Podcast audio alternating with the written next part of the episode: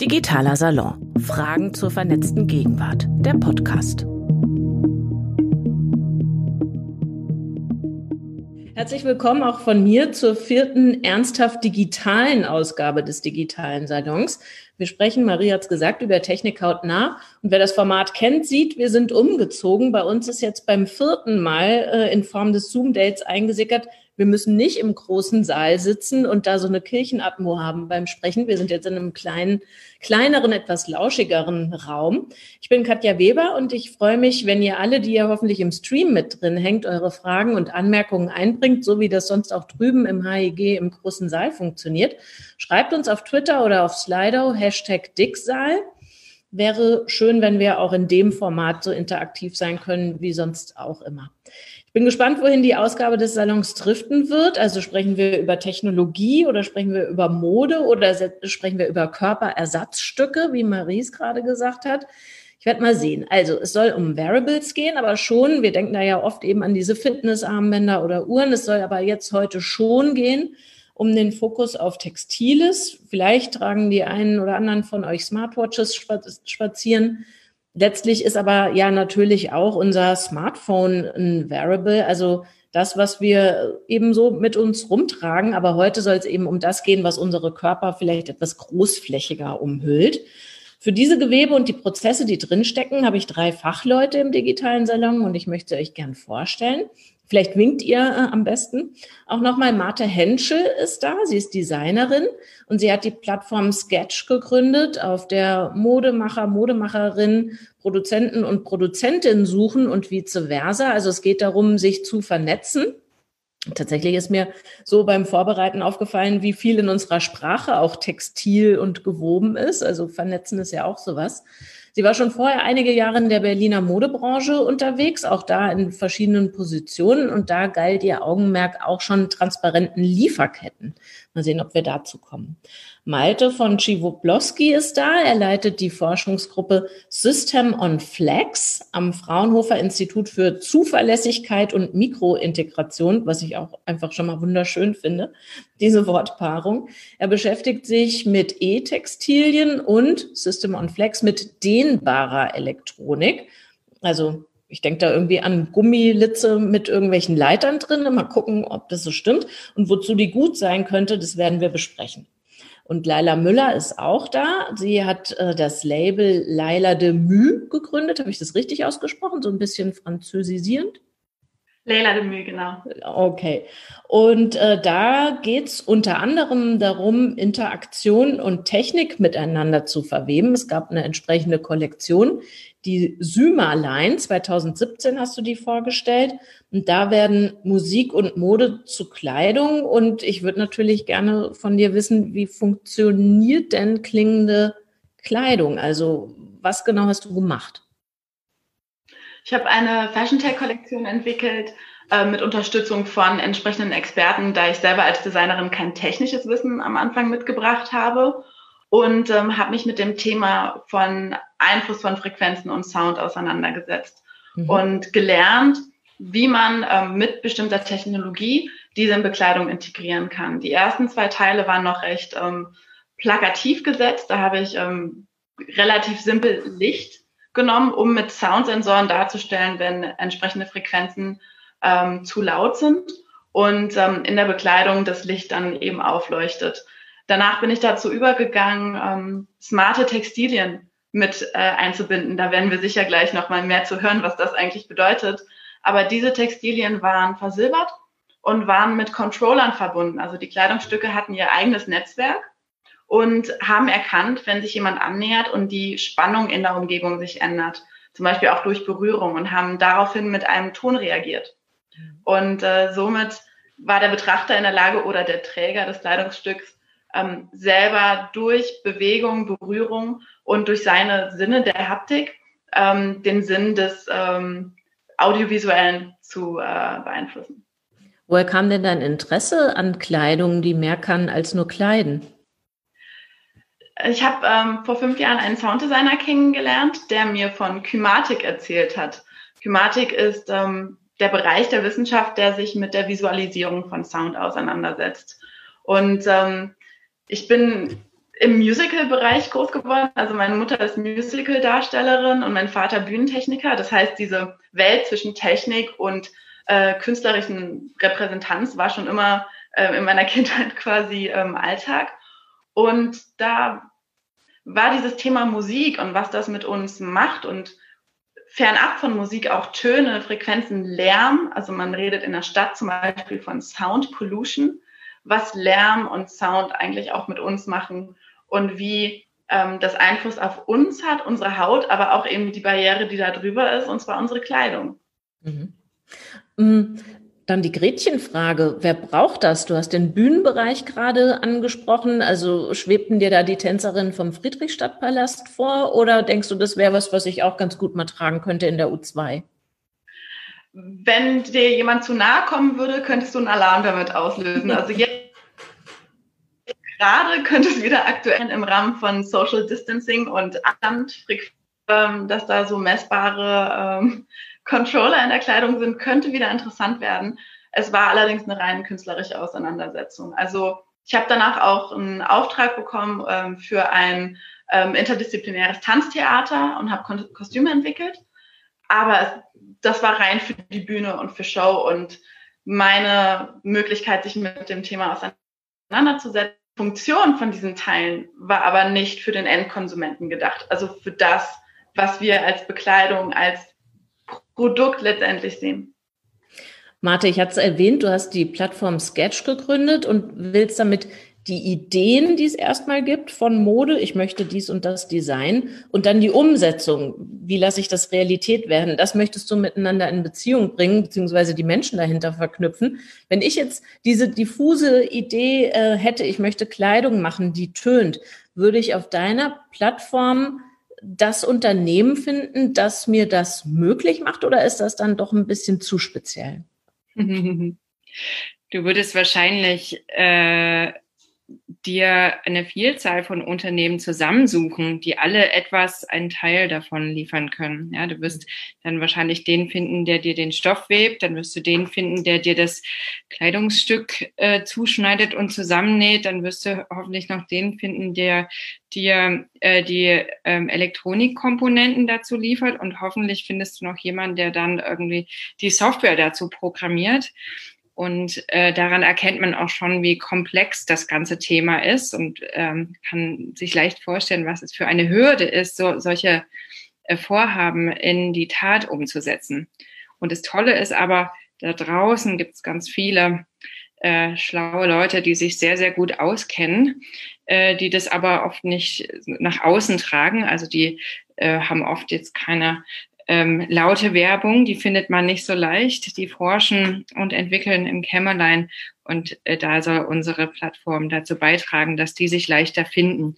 Und wir glauben, also ich glaube, dass es für, für Produkte, die wirklich gebraucht werden und die wirklich einen, einen Mehrwert äh, bieten, nicht nur ästhetisch, sondern eben auch vielleicht medizinisch wirksam sind und so weiter, dass es dafür eine ganze Gruppe von sehr vielen äh, guten Köpfen und Talenten braucht. Aber auch Designer, die das Ganze schön machen, angenehm und ähm, komfortabel, aber eben auch Ingenieure und äh, Entwickler und äh, Fabrikanten und so weiter.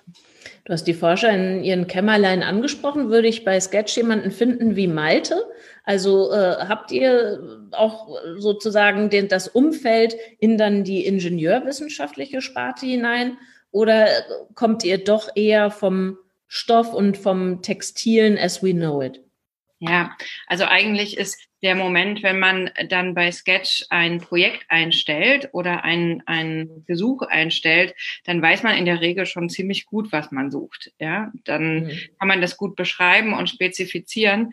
Und ähm, Maltes Arbeit fängt ja viel, viel früher an, nämlich herauszufinden, welche Anforderungen gibt es überhaupt und welche Technologien gibt es überhaupt und welche Lösungswege könnte es geben, mit welchen Komponenten und welchen Elementen muss man eigentlich arbeiten, um die bestmögliche Lösung dafür zu erfinden. Das heißt, mhm. Forschung und Entwicklung ähm, findet dann bei Malte im Institut statt. Und wenn es dann soweit ist, ähm, kann das dann sozusagen äh, mit Sketch, mit Hilfe von Sketch in die Serie übersetzt werden.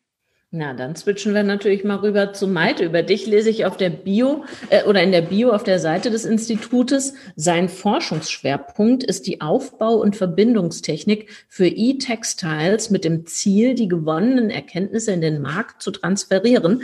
Klingt schon verdammt nach der Grundlagenforschung, die Marte gerade angesprochen hat. Aber was heißt das auf Deutsch? Was machst du tagsüber? Mhm.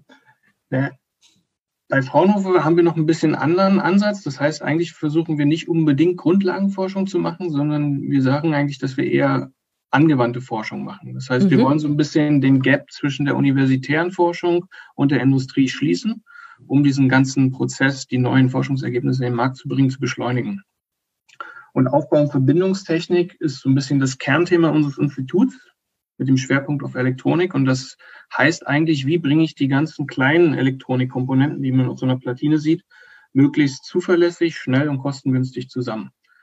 Und wenn man sich jetzt vorstellt, dass Elektronik ja von der Sache her eine ganz eigene Sache ist und Textilien auch schon von der, vom, von der Anmutung her, vom Material ganz anders sind, dann ist das schon quasi die Herausforderung, mit der ich mich beschäftige. Wie bringe ich diese beiden Dinge eigentlich zusammen? Mhm. Zuverlässig, schnell und kostengünstig hast du äh, angesprochen. der Idealfall, genau. das ist der Idealfall. Wir versuchen uns ihm anzunähern. Kannst du denn vielleicht sagen, welches Produkt dabei schon rausgekommen ist oder in der Mache? Denn du hast ja betont, es geht darum, ja, mhm. jetzt nicht irgendwelche Formeln an die Tafel zu schreiben, sondern im besten genau, Fall am genau. Ende ein Produkt zu haben.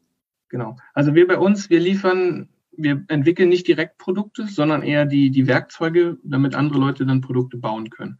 Und vielleicht, wenn wir nochmal uns, ich will vielleicht nochmal kurz ein bisschen zurückrudern und nochmal Smart Textiles im Allgemeinen vielleicht nochmal kurz aufgreifen. Mhm. Was ist denn das eigentlich?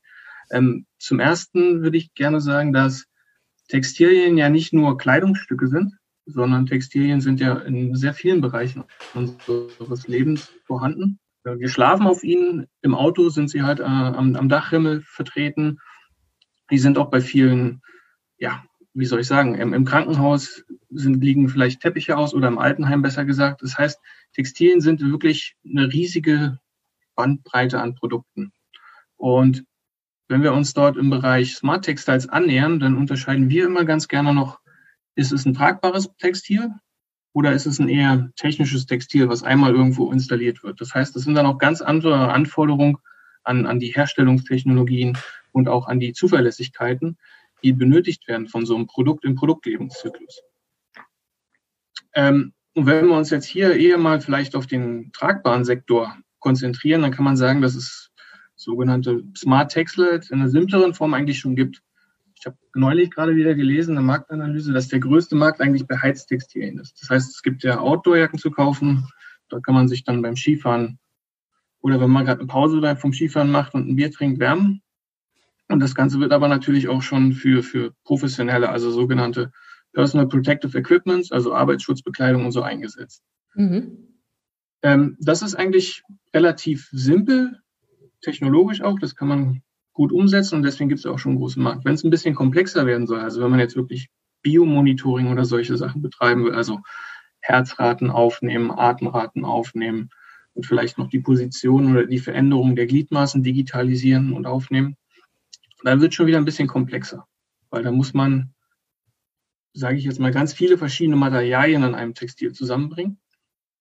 Und ähm, die Herstellung an sich ist schon mal herausfordernd, weil Textilien einfach mal komplett andere Materialien als Elektronikkomponenten sind, die man zum Beispiel normalerweise lötet. Das heißt, bei Temperaturen bis ungefähr 250 Grad kann man sich vorstellen, dass man ein Textil jetzt nicht einfach in so eine automatische Herstellungslinie von der Elektronik packen kann. Das würde dann. Das riecht dann komisch. Das riecht dann komisch und ist vielleicht auch ein bisschen kleiner oder verformt. Und das heißt, diese ganze Infrastruktur ist noch gar nicht vorhanden. Und deswegen denke ich, dass Produkte für Biomonitoring und überhaupt, sage ich jetzt mal, nein, wie soll ich es ausdrücken? Das heißt also, dass das muss wirklich gebraucht werden am Markt. Das hat Martha eigentlich auch schon gut angesprochen vorhin. Das heißt, wenn da nicht wirklich ein richtiges Added Value für den Kunden am Ende dabei rauskommt, dann lohnt es sich auch nicht, diese großen Startinvestitionen in überhaupt so eine Herstellungslinie zu tätigen. Wir geben euch ja immer oder den Gästen im Salon immer so ein paar Halbsätze vor, um mal zu gucken, wo die sich so verankern, mit der Bitte, die zu vervollständigen. Und ihr alle drei hattet zum Beispiel den Satz, ich selbst trage bzw. trage keine Kleidung mit integrierter Technik, weil Pünktchen, Pünktchen. Und ihr habt alle drei, also nahezu wortgleich, das sinngemäß gemacht zu, ich trage keine Kleidung mit integrierter Technik, weil ich das nicht brauche. Punkt. Ne? Du hattest gerade den Added Value angesprochen.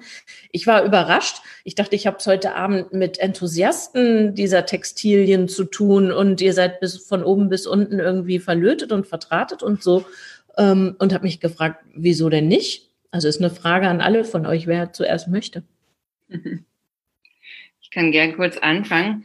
Also äh, wie Malte schon gesagt hat, äh, ist das ein ganz, ganz spannendes Feld, was aber noch, also ich sag manchmal in so einem Gadget-Stadium äh, ist. Ja, also das ähm, ist noch nicht besonders, die Lösungen sind noch nicht besonders leistungsfähig und ähm, oft muss ich sagen, ist da mein, mein äh, ästhetische, meine ästhetischen Bedürfnisse an Bekleidung, die ähm, werden da oft äh, nicht mit abgeholt. Und ähm, deswegen man sieht oft diesen äh, Smart Textiles an, dass das äh, Ingenieure entwickelt haben. Und da fehlen eben noch ein paar gute Designideen. Und die Bandbreite und das Angebot ist eben noch noch äh, nicht so groß. Deswegen ist der Wettbewerb auch noch nicht so groß. Das ist ein Wettbewerb um die besten, schlausten, äh, schönsten ähm, Lösungen gibt. Und ich bin ja gelernte Herrenmaßschneiderin ursprünglich und deswegen sind mir gute, gute Materialien und lange Haltbarkeit sind mir sehr wichtig. Und wenn man jetzt ähm, zum Beispiel Mikroelektronik oder Elektronikkomponenten mit äh, Textilien äh, verbindet, das weiß äh, also wissen Malte und Leila äh, beide noch viel besser, dann ist es oft eine große Herausforderung, die ähm, den Anforderungen an Bekleidungstextilien anzupassen. Ja? Also Bekleidung und Elektronik zu verbinden, ist eine ganz große Herausforderung, weil Bekleidung muss natürlich viele Größen haben, die muss ganz, äh, ganz beweglich, dehnbar, komfortabel, kühlend, wärmend sein. Die muss man bei 100 Grad am besten waschen können und die hat eine, eigentlich hat Bekleidung auch eine ganz kurze Lebensdauer. Ja, also wir haben irgendwie eine Vielzahl von Kollektionen auf dem Markt da draußen und für ein Euro kriegt man schon ein T-Shirt. Also da ist einfach die ähm, sozusagen Bekleidung als Verbrauchsprodukt, als ganz kurzlebiges und diese ganzen Anforderungen, die dann sozusagen diese Smart Textiles sehr teuer machen würden, das passt noch nicht so richtig zusammen. Deswegen gibt es das Angebot noch nicht, was mich überzeugt, muss ich ehrlich gestehen. Aber ich bin enthusiastisch, ja, das hat damit nichts zu tun.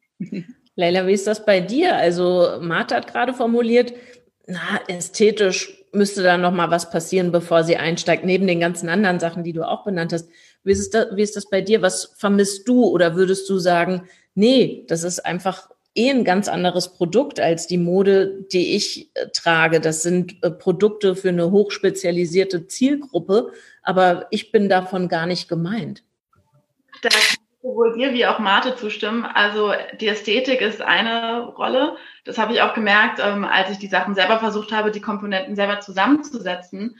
Ähm, die Frage besteht dann zwischen, ist das eine aufgesetzte Technologie, die man auch wirklich als solche erkennt, oder ist es so in das Kleidungsstück integriert, dass das Kleidungsstück als solches wieder wie ein normales Kleidungsstück aussieht. Sobald man da mit einem Design an einen Trend rangeht, kann es halt passieren, dass der Konsument nach einem Jahr es nicht mehr tragen würde, weil er sagt, das ist nicht mehr der Trend, das bin nicht mehr ich, ich kann mich nicht mehr damit darstellen und nach außen hin kommunizieren, also trage ich es nicht mehr.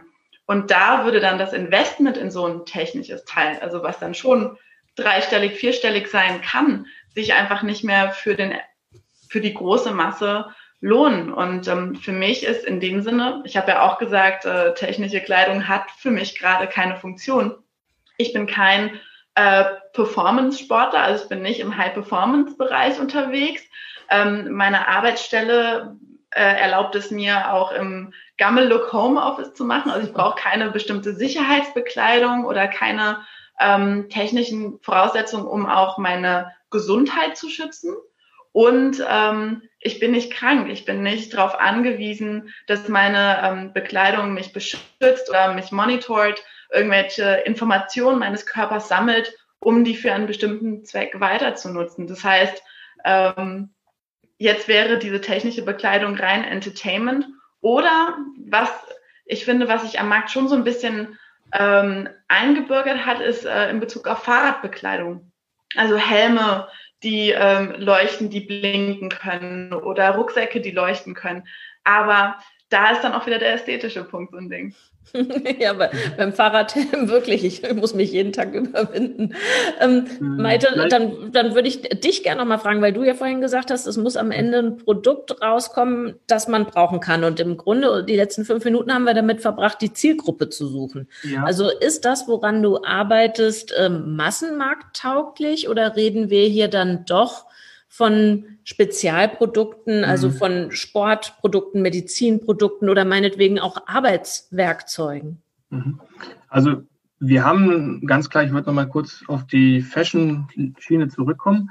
Wir haben natürlich schon sehr viel mit Designern auch so kooperiert, um Demonstratoren zu bauen. Und das sieht auch wirklich immer schick aus. Und im Labor kriegen wir da auch schon wirklich sehr schöne Hightech-Sachen hin.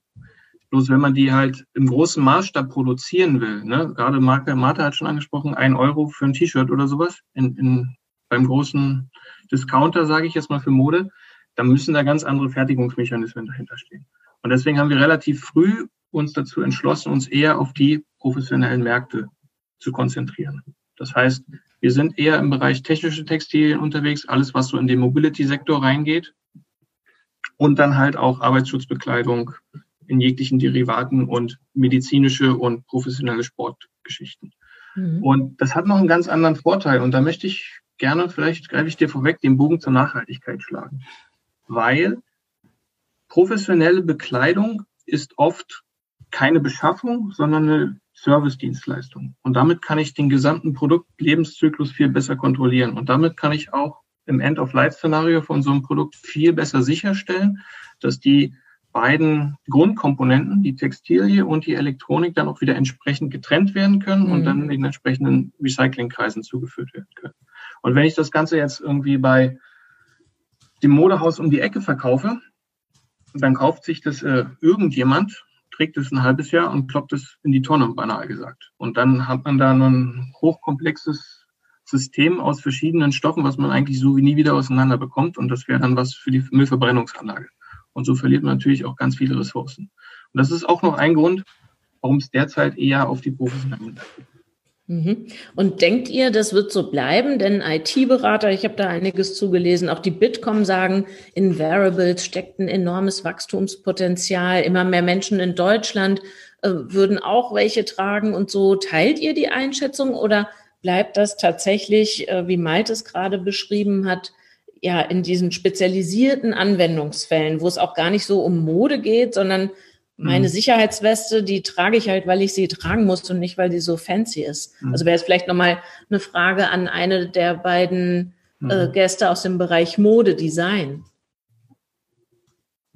Also tatsächlich, wer, wer zuerst zuckt? also ähm, ich glaube, also ich glaube auch daran, dass es einen riesigen Markt gibt. Ich glaube aber, es werden vielleicht Anwendungen sein, die jetzt ähm, gar nicht so naheliegend erscheinen. Mhm. Ja, das wird, wenn man sich ähm, so Technologieentwicklung anschaut, dann kann man natürlich aus anderen Branchen oder aus anderen Produktgruppen lernen, dass es dann irgendwann so einen Tipping Point auch in der Akzeptanz gibt.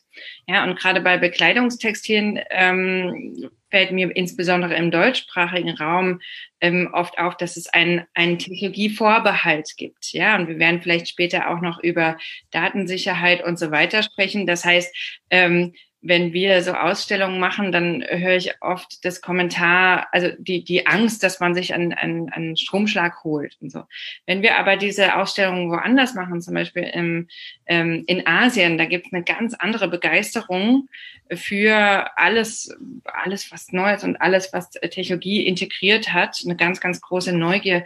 Deswegen glaube ich, muss man ähm, erstens schauen, ähm, kann man sich äh, so Ratschläge aus der Geschichte holen, ja, dass, ähm, dass natürlich bestimmte, eine bestimmte Akzeptanz und auch eine bestimmte Nachfrage mit der Verfügbarkeit und Zugänglichkeit von bestimmten Technologielösungen ähm, erreicht wurde. Und das äh, sich in unseren Alltag ganz dann irgendwann ganz selbstverständlich hat integrieren lassen. Und das, glaube ich, wird bei intelligenten Textilien auch passieren. Und diese ganze Mikroelektronik wird immer kleiner, die Systeme werden immer leistungsfähiger. Also glaube ich, wird man den intelligenten Textilien vielleicht ähm, in ein paar Jahren gar nicht mehr ansehen, was sie eigentlich für Funktionen eingebettet haben. Ja, also dass sich das ganz, ähm, dass auch da die Akzeptanz größer ist, weil das eben nicht aussieht wie ein Elektronikprodukt. Und wie gesagt, wenn man sich in anderen Regionen umschaut, da ist die ähm, Akzeptanz auch größer und da ähm, gibt es zum Beispiel oft gar nicht das Bedürfnis, jetzt das Handy irgendwann auszuschalten und eine äh, screenfreie Zeit äh, zu machen, sondern da ist äh, das äh, Alltag, solche Geräte zu benutzen. Leila, jetzt hat Mate Funktionen im Plural äh, angesprochen, die dann äh, in künftigen Zeiten solche Textilien womöglich an Bord haben. Im Moment, äh, nach dem, was ich las, ihr steckt da ja alle wesentlich tiefer drin, habe ich das Gefühl, die Anwendungsbereiche, die es gibt, das sind so One-Trick-Ponys. Die können genau eine Sache. Und das erwarte ich ja natürlich nicht von einer Sache, die ich smart nenne. Mein Smartphone kann alles Mögliche. Das hat nicht nur einen Anwendungsfall. Ist das nicht vielleicht auch ein Hindernis, dass keine Ahnung, ich auf äh, Levis hat so eine Jeansjacke gehabt, dass ich damit Musik an und ausmachen kann und das war's. Ich meine, der Drops ist irgendwie schnell gelutscht. Ich denke auch, dass es ein Thema ist, denn äh, wenn man jetzt so eine ein Wearable hat, also in dem Fall zum Beispiel die Smartwatch, die ja mittlerweile sehr ähm, sehr kommerziell auch ist, ähm, dann hat man die jeden Tag an. Das wird Teil der, naja, sagen wir mal, technischen Identität. Man hat sein Handy, man hat sein Laptop, sein Tablet und seine Smartwatch. Oder dann noch seine Kopfhörer, die ähm, auch noch äh, Noise Cancelling sind und ganz toll aussehen.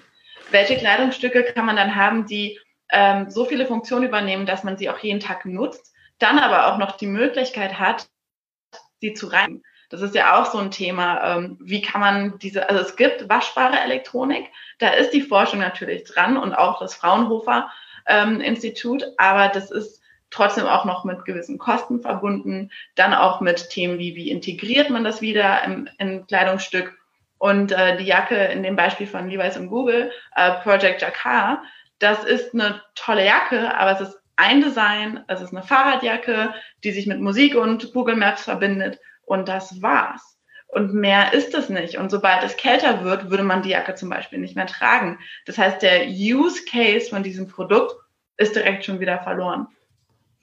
Und ganz spannende Sachen, wenn ich da mal kurz reinspringen mhm. darf, ähm, die ähm, sicher uns in den nächsten Jahren ähm, stärker auch begegnen werden. Und das sind eben nicht nur ähm, intelligente Textilien mit mehreren Funktionen, also die Kombination von mehreren Funktionen, sondern tatsächlich interaktive ähm, Produkte, die ähm, sozusagen deren Funktionen wandelbar sind, ja, und die sich anpassen lassen. Und das ist ein ganz, ganz spannendes Feld, ähm, was wiederum eine große Chance auf ähm, eine äh, höhere Nachhaltigkeit von Textilien schafft. Ja, also ein spannendes Thema sind zum Beispiel mitwachsende mitwachsende Bekleidung. Ne? Wenn jeder, der Kinder hat, der weiß, dass die äh, alle paar Wochen aus ihrer Größe rauswachsen und am Ende von so bis das Kind groß ist, hat man irgendwie einen halben ähm, Container voll abgelegter Kleidung eigentlich auf seinem äh, ökologischen Fußabdruck zu stehen.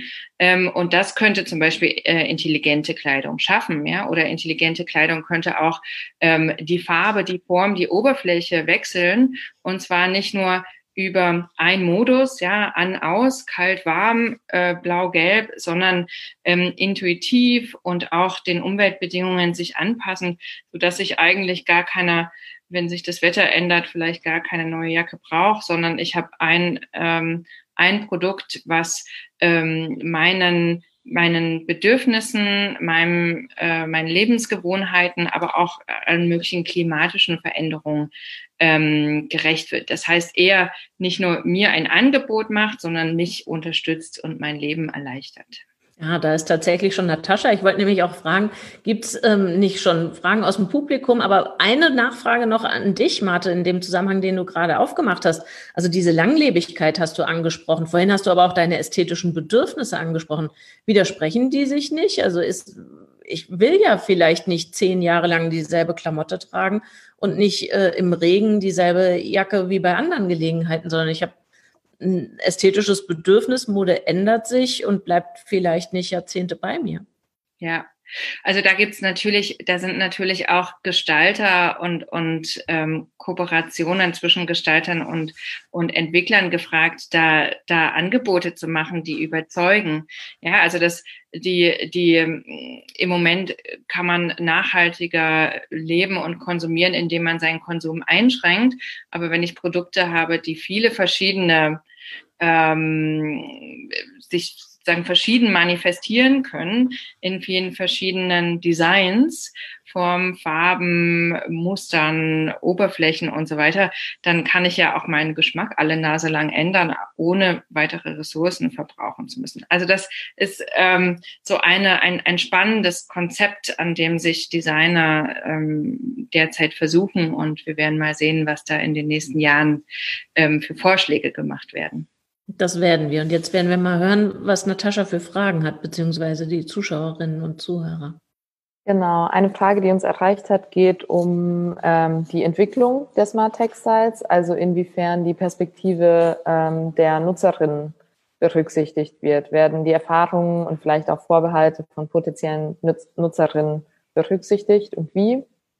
Und die andere Frage, ähm, ja, haben wir mehr oder weniger auch schon besprochen, aber sollte nicht auch professionelle Kleidung einen gewissen Designanspruch haben. Gerade im E-Health-Bereich ist die Akzeptanz ja sicherlich höher, wenn es entsprechend komfortabel und ansehnlich ist, die Kleidung zu tragen. Also andersrum gedacht, ähm, professionelle Kleidung, die ja gebraucht wird, muss ja auch irgendwie cool aussehen.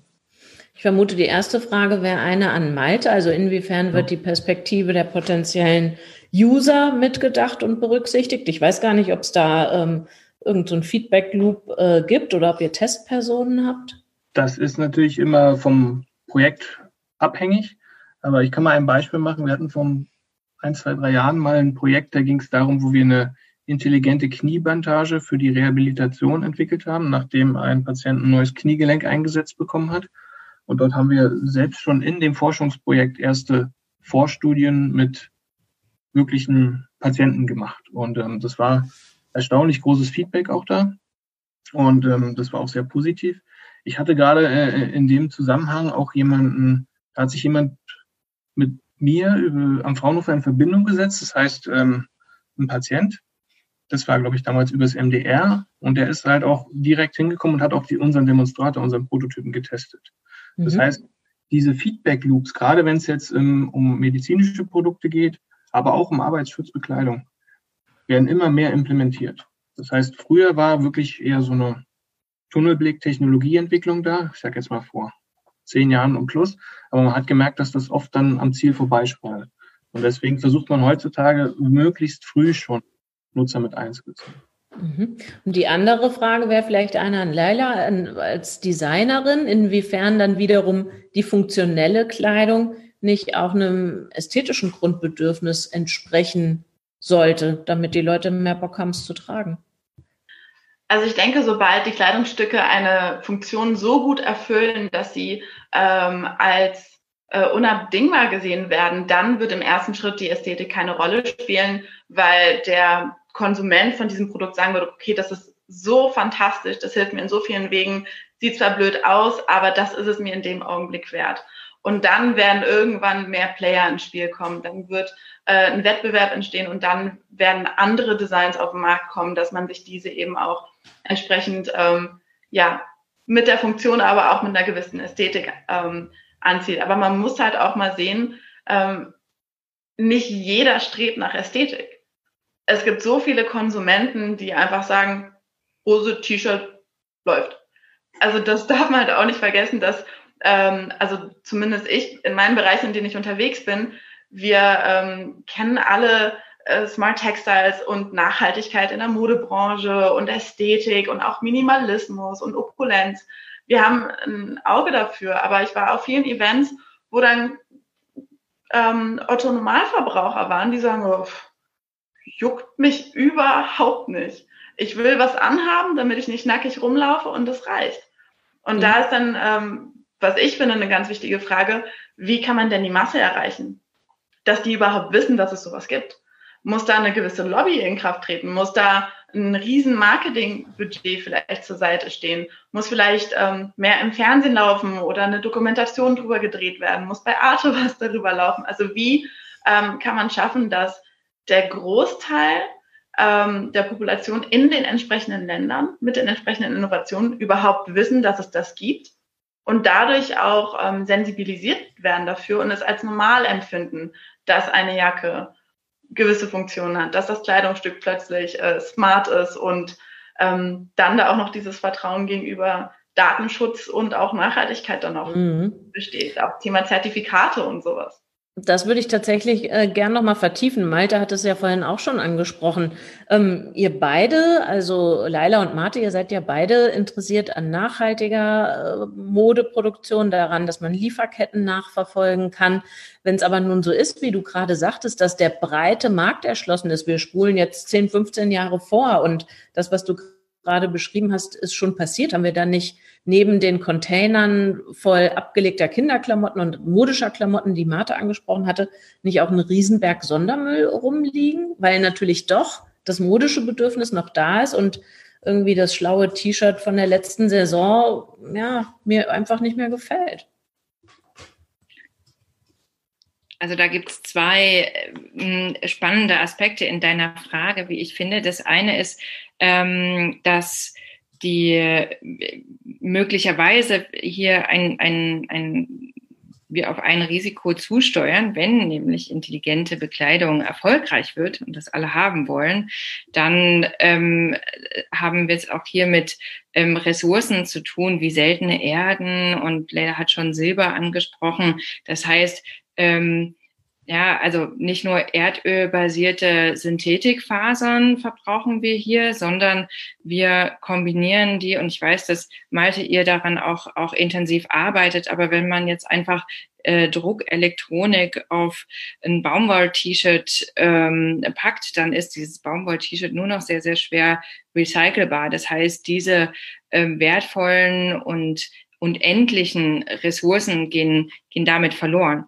Und wenn man sich die die Geschichte der Entwicklung von Verbrauchsgütern oder Fast-Moving Consumer Goods anschaut, dann kam ähm, die, die Idee, etwas wieder zu verwerten und zu recyceln, ähm, immer erst äh, dann auf, wenn es eine Ressourcenknappheit gab oder eben riesengroße Müllberge, die ähm, unsere Umwelt verschmutzen. Das heißt, hier sind natürlich auch an diesem jetzt spannenden Punkt ähm, die, die Entwickler und Gestalter und Hersteller und Marken aufgerufen, das direkt mitzudenken. Und das Tolle ist, dass es dafür schon in der Mode, die da natürlich eine lange skandalgeschüttelte Geschichte hat ähm, zum Thema Nachhaltigkeit, dass es da schon spannende Konzepte gibt. Das heißt, hier müssen die Teams äh, zusammenarbeiten und nicht irgendwelche Produkte auf den Markt bringen und sich dann hinterher überlegen, wie man die ähm, ähm Ressourcen recyceln kann. Auf der anderen Seite gibt es ja ein, ein Feld, das wir heute noch nicht angesprochen haben im Bereich intelligenter Textilien. Und das sind eben ähm, das, was man zum Beispiel unter Biomaterials versteht. Also intelligente Alternativen zu problematischen Textilien. Ja, die haben jetzt vielleicht keine Textilelektronik äh, integriert, werden aber auch zu Smart Textiles gezählt. Also zum Beispiel im Labor gezüchtetes Leder, wofür kein Tier gestorben ist, oder ähm, ähm, Fasern aus ähm, Algen, die ähm, unter der Wasseroberfläche wachsen und nicht mal irgendwelches Land ver verbrauchen, was sonst der ähm, Agrarwirtschaft, der Nahrungsmittelgewinnung ähm, entzogen wird und so. Und das ist ganz, ganz spannend, ein ganz spannendes Feld. Das heißt, da sind Entwickler dabei, ähm, die ganz großen Probleme, die die Modewirtschaft hat, über solche ähm, Integration und intelligenter Machung von, von Textilien zu lösen. Na, dann würde ich sagen, gehen wir doch an der Stelle mal mit Malte ins Labor. Wir hatten es ja schon besprochen, ihr entwickelt äh, Textilien, die dehnbar sind, in denen elektronisches verbaut ist. Also wir gehen in den ersten Anwendungsbereich weg von den synthetischen Nachzüchtungen, sondern zu diesen kombinierten Materialien. Macht ihr euch dann bei der Produktion Gedanken, wie die vielleicht, wenn sie mir nicht mehr gefallen oder passen oder defekt sind, wie ihr die unterschiedlichen Komponenten da wieder auseinandergepopelt bekommt? Also wir machen uns da tatsächlich äh, immer mehr Gedanken drüber. Aber wir müssen ganz ehrlich sagen, das ist mehr als Gedanken und ein paar ersten Absetzungen haben wir, haben wir uns dazu noch nicht gemacht, weil der Markt ist halt auch noch nicht da und es gibt halt auch noch nicht die Produkte und dann ist es alles immer ein bisschen schwierig. Aber teilweise sind unsere Technologien auch dafür geeignet, dass man die Elektronik wieder trennen kann. Das heißt, wenn man zum Beispiel mit ähm, thermoplastischen Materialien arbeitet, also Materialien, die weich bis flüssig werden, wenn man sie warm macht, ähm, kann man halt über einen gewissen Hitzeeintrag dann die Sachen wieder voneinander trennen. Das ist mhm. natürlich aber eine rein theoretische Betrachtung erstmal, ne? wie das Ganze dann wirklich mit Produkt XY im großen Maßstab live laufen soll. Das ist dann natürlich auch wieder noch eine ganz andere Fragestellung, die enorme Ressourcen benötigt, damit man sie wirklich klärt. Mhm. Also doch noch einiges zu tun. Dann würde ich noch mal mit, mit, so einem anderen äh, Einwand, der war vorhin von euch beiden, glaube ich, auch schon mal so ein bisschen anformuliert worden, kommen. Wie ist das denn mit den Textilien, die ihr herstellt, mit der ganz simplen Waschbarkeit? Kann ich das in die Waschmaschine geben und dazu noch ein paar Tenside und hinterher funktioniert das, was da funktionieren soll noch? Das kann man klar mit Jein beantworten. ähm, okay. Das ist immer sehr, sehr spezifisch. Das heißt, ähm, jedes Produkt muss eigentlich speziell drauf designt sein, dass es zuverlässig funktioniert. Das kommt ganz auf an, wo an welcher Stelle jetzt elektrische Leiter im Textil langlaufen. Was sind das für Materialien? Ähm, Pi mal Daumen kann man sagen, dass beim Waschen der größte Stress eigentlich durch die mechanische Bewegung in Kombination mit dem Wasser passiert. Und jeder, der schon mal ein Stück Draht genommen hat und es ganz oft hin und her gebogen hat, weiß, dass er dann am Ende zwei Stücken in der Hand hatte. Und ähm, das sind so ein bisschen die, kurz formuliert, die Herausforderungen, die man dort hat. Leila hat es vorhin schon angesprochen, sie hat so mit versilberten Textilien gearbeitet. Das sind dann quasi ähm, Polymerfasern, die eine ganz dünne Silberschicht drauf haben. Das ist so ein chemischer Prozess, da lässt sich sowas im großen Maßstab herstellen, wird auch in antibakteriellen Sinne und in ganz vielen anderen Industrien schon großflächig verwendet. Da ist dann aber auch das Schöne daran ist, die kann man ganz normal Textil mit der Webmaschine verarbeiten. Die sind aber meist nicht isoliert, was dann aus elektrischer Sicht ein bisschen problematisch ist. Und diese Silberschichten, gerade bei viel Reibung und bei viel Wasser, lösen die sich irgendwann ab. Und das heißt dann, dass sich der elektrische Widerstand irgendwann auch ändert. Das heißt, die elektrische Funktion ist dann irgendwann nicht mehr gegeben. Und da muss man das wieder entsprechend schützen. Das heißt, ist ein ganz schön großer Aufwand, äh, ein spezifisches Design waschbar zu bekommen. Wenn man dann gewisse Grundprinzipien verstanden hat, dann kann man sich da quasi so eine Art Design-Guideline äh, zu erarbeiten, haben wir auch gemacht. Wir haben da auch mittlerweile ähm, sehr fähige Mitarbeiterinnen, die sich dem Thema annehmen. Aber ich würde sagen, dass es jetzt noch nicht auf Teufel komm raus im großen Maßstab produziert werden kann. So, also ihr habt es alle gesagt, ihr seid Enthusiasten, aber wir sind jetzt bei den ganzen Abers, die ihr lustigerweise ja. auch dauernd äh, formuliert. Ähm, ich ist, würde. Hm? Das ist das Spannende daran, muss ich ganz ehrlich sagen. Ähm, die Abers. Ich komme aus der Mikrosystemtechnik und ähm, habe quasi, wie man die ganzen Elektroniksachen zusammengebaut, äh, gebaut, ähm, studiert und musste mich dann erstmal vor, weiß nicht, 12, 13 Jahren in dieses ganze Textilthema richtig einarbeiten. Und das ist, das Textilthema an sich ist halt auch so komplex. Und einer der ersten großen Schritte, die die Gesamtheit der Wirtschaft und Forschung äh, weltweit jetzt erstmal getan hat, ist, dass die beiden Industrien sich erstmal angenähert haben. Heute kann man schon sagen, dass die gut miteinander reden und dass die sich auch mittlerweile verstehen. Das war vor zehn Jahren noch nicht so. Und das sind auch alles, sage ich mal, konservative Industrien, die sich auch erstmal öffnen mussten. Und ich denke aber trotzdem, auch wenn wir so viele Abers jetzt von uns geben, sind wir auf einem sehr guten Weg. Also ich bin trotzdem noch äh, sehr optimistisch, dass, was das ganze Thema Smart Textiles und Marktverfügbarkeit angeht. Jetzt würde ich tatsächlich gern nochmal zu so einem Endaber kommen, auch von euch schon häufiger angesprochen, Datenschutz. Und ähm, das beste Beispiel dafür, oder vielleicht kennt ihr noch bessere, liefert mir äh, Amazon. Die haben so ein ähm, Handschuh entwickelt oder ein Armband, also ich las beides, und ein Patent angemeldet für ein Armband, das vibriert, wenn der Arbeiter, äh, der da in der Logistik arbeitet, nach dem falschen Paket greift. Also arbeitserleichternd, weil das Ding sagt mir, nee, äh, sinnvoller wäre jetzt, du nimmst das andere Paket. Es kann allerdings auch die exakte Position des Trägers äh, berechnen, also auch, ob ich unbotmäßig lange auf dem Klo bin oder in der Kantine oder so. Und kann Handbewegungen aufzeichnen und ähm, ist dann natürlich nicht begeistert, der Algorithmus, wenn ich allzu lang meine Hände nicht bewege, weil deshalb bin ich da. Also ähm, wir hatten das Thema Datenschutz vorhin schon. Ich, äh, kann ich mir sicher sein, bei dem, was entwickelt wird, wohin meine Daten fließen? Ich würde jetzt sagen, nö, aber ich weiß nicht, vielleicht Leila, ist dein Kopfschütteln ein Ja oder Nein?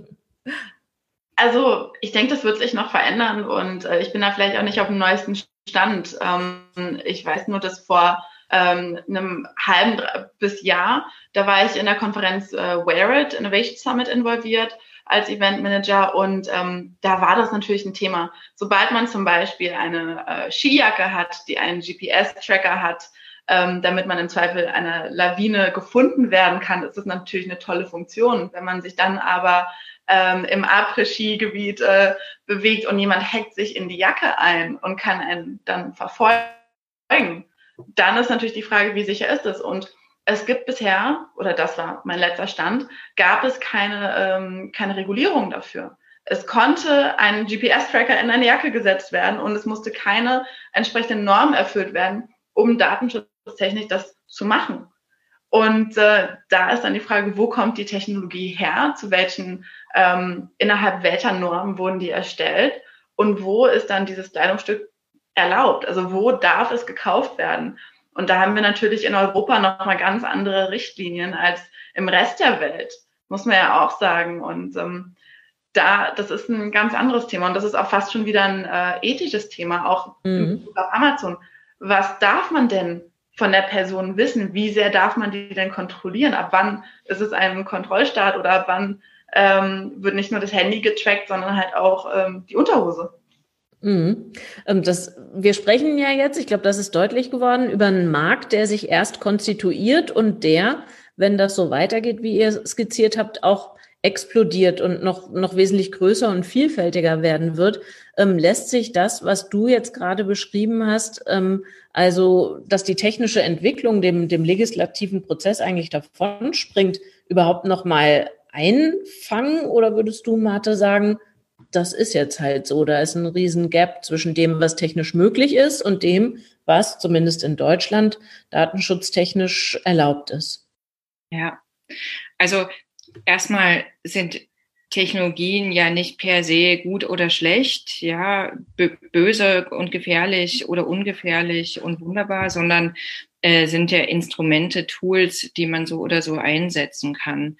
Ähm, und die Regulation, also der Gesetzgeber, ähm, hat nicht den, hat nicht die Aufgabe, eine Gefahr zu antizipieren und die zu verhindern, sondern in dem, in dem Fall des, ähm, dass es, dass es Probleme, Bedenken, Risiken gibt, die ähm, die auch kommuniziert werden, die wahrgenommen werden und die auch relevant genug sind, dann äh, versucht eben der Gesetzgeber da nachzujustieren und wird in der Tendenz immer da ein bisschen hinterherhängen. Also das kann natürlich auch äh, andersrum äh, so passieren, dass ähm, solche Regulationen, weil einfach dieses, dieses Feld relativ neu ist, ähm, da Innovation und Weiterentwicklung verhindert. Also wir haben vor ein paar Jahren mal eine Ausstellung organisiert und da hat ein Fashion Tech Designer aus Japan ein, ein Paket geschickt und als der Zoll das aufgemacht hat, da waren da Textilien, Kabel und äh, Battery Packs. Äh, das sah ganz, ganz gefährlich aus und dann hat er das direkt konfisziert. Aber da gab es eben auch keine Zollnummer und keine wahre Nummer, mit der man sowas hätte auszeichnen können.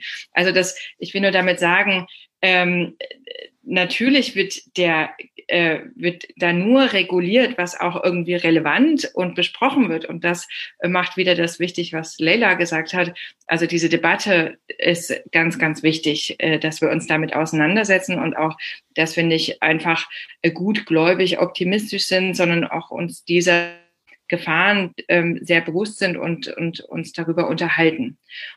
Regulation wird sicher in hoffentlich in zunehmendem Maße diesen Wildwuchs da in irgendeiner Weise ähm, ähm, im Zaum halten. Aber es gibt natürlich viele ganz, ganz große Potenziale und spannende Lösungen, die da auch drinstecken. Ja, also gerade ein Beispiel ganz kurz, ähm, was mich begeistert hat für Smart Text, das erste Mal ist ein Langzeit-EKG-T-Shirt gewesen. Ja, meine Freundin, eine meiner besten Freundinnen hat einen angeborenen Herzfehler und musste alle paar Wochen über viele Wochen so ein Langzeit-EKG tragen. Ich weiß, der eine oder andere hat das vielleicht noch im Kopf, wo man sich so Pads draufkleben musste. Also schrecklich auch stigmatisierend sowas. Äh, und dann gab es irgendwann ein T-Shirt, was eben diese ähm, Sensoren eingestickt hatte und jeder kann intuitiv ein T-Shirt benutzen. Ja, auch Kinder können sich irgendwann selber anziehen.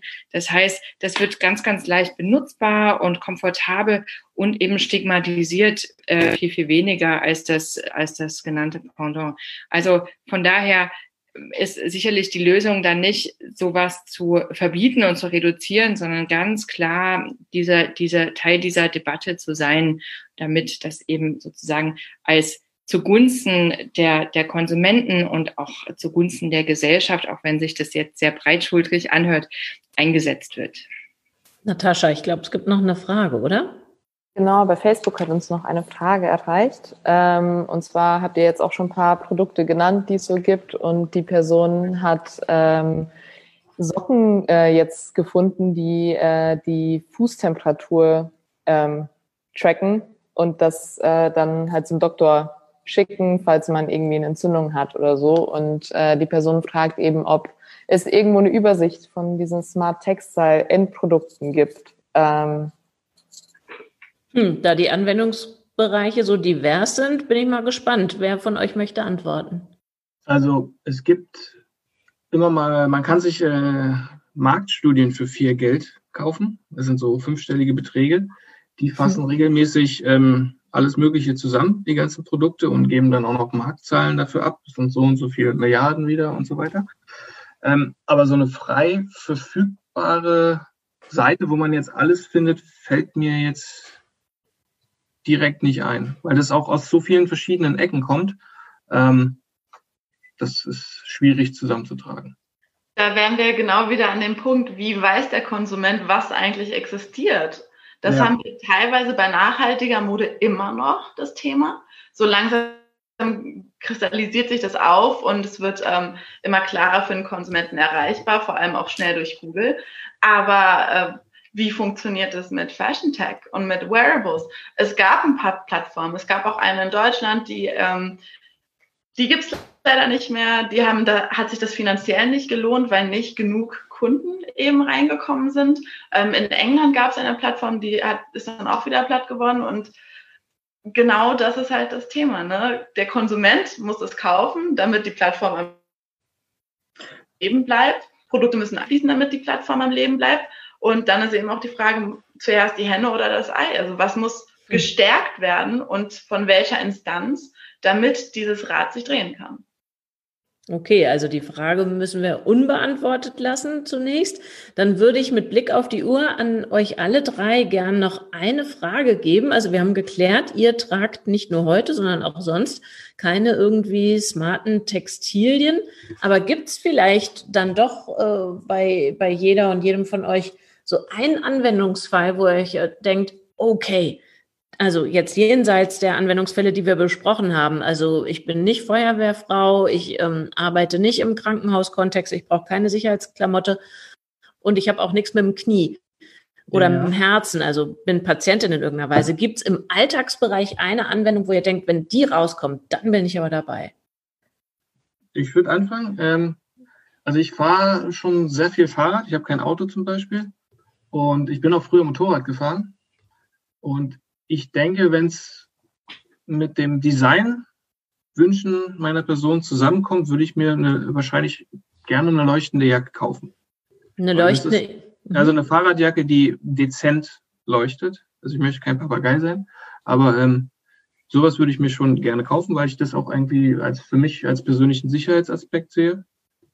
Und da würde ich nochmal ein Produkt benennen, was ich glaube jetzt auch gelauncht zu sein. Das ist, ich glaube, die Polizei von einem Bundesland. Ich weiß nicht mehr, ob es Hessen oder Nordrhein-Westfalen war, hat jetzt Jacken mit Beleuchtung gekauft. Also das ist so ein erstes professionelles Ding, was schon im großen Maßstab von Behörden beschafft wurde. Wollte ich noch ganz kurz einwerfen. Ja, prima. Was wäre es bei euch beiden? Oder gibt es den Fall nicht? Könnt ihr nichts konstruieren? Ähm, ich springe da einfach mal ein. Ähm, vor Corona bin ich noch sehr viel gereist. Und äh, beim Packen hat es mich genervt, dass ähm, man je nachdem, welches Land man auch fährt, doch für alle Wetterlagen irgendwie ausgestattet sein müsste. Und ähm, da finde ich eine in Anführungszeichen Jacke ideal, die ähm, über die klassische Temperaturisolation hinausgeht. Also es gibt Jacken, auch vor allem im Skibereich, die das schon schaffen mit der Wärmeregulierung. Das Thema hatten wir ja schon.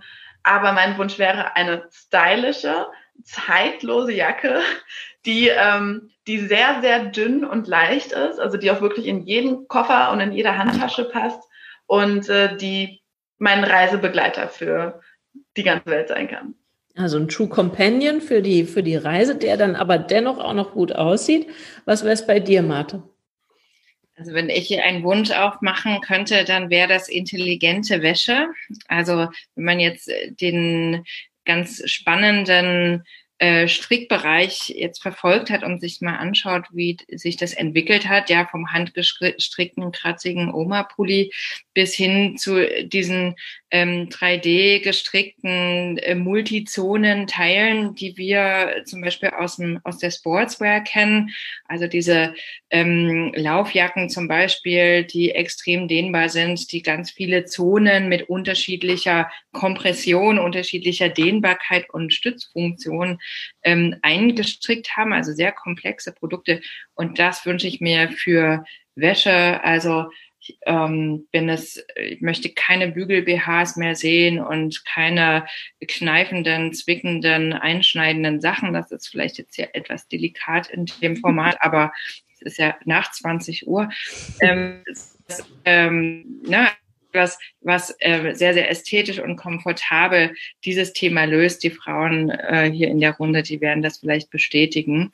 Und ich glaube, da können die äh, Bekleidungstechniker, Modedesigner sich noch ein bisschen anstrengen. Absolut. Tatsächlich habe ich genau diesen Aspekt mit den BHs auf meinem Zettel, habe ihn aber hier in Schönheit sterben lassen. Umso dankbarer bin ich dir, dass du das am Ende nochmal angesprochen hast. Da würde ich aber sagen, hilft ja vielleicht tatsächlich schon eine vernünftige Schnitttechnik. Das wäre ja mal der erste Schritt, der ja selbst bei hochpreisigen Anbietern nicht immer gegeben ist, aber das wäre ein Thema für einen Extrasalon. Und das lassen wir an der Stelle. Vielen Dank euch dreien für eure Zeit und für eure Expertise an dem Abend und für eure Wünsche am Ende auch. Und Natascha fürs Einbringen der Fragen und den Zuhörerinnen und Zuguckern fürs Interesse und ebenfalls eben fürs Stellen der Fragen. Ich kann euch schon mal sagen, im Juli geht's weiter mit dem digitalen Salon, wie immer am letzten Mittwoch. Der digitale Salon ist eine Produktion des Alexander von Humboldt Instituts für Internet und Gesellschaft und der Kooperative Berlin. Weitere Folgen des digitalen Salons als Podcast findet ihr auf iTunes und Spotify. Auf YouTube außerdem alle Folgen als Video.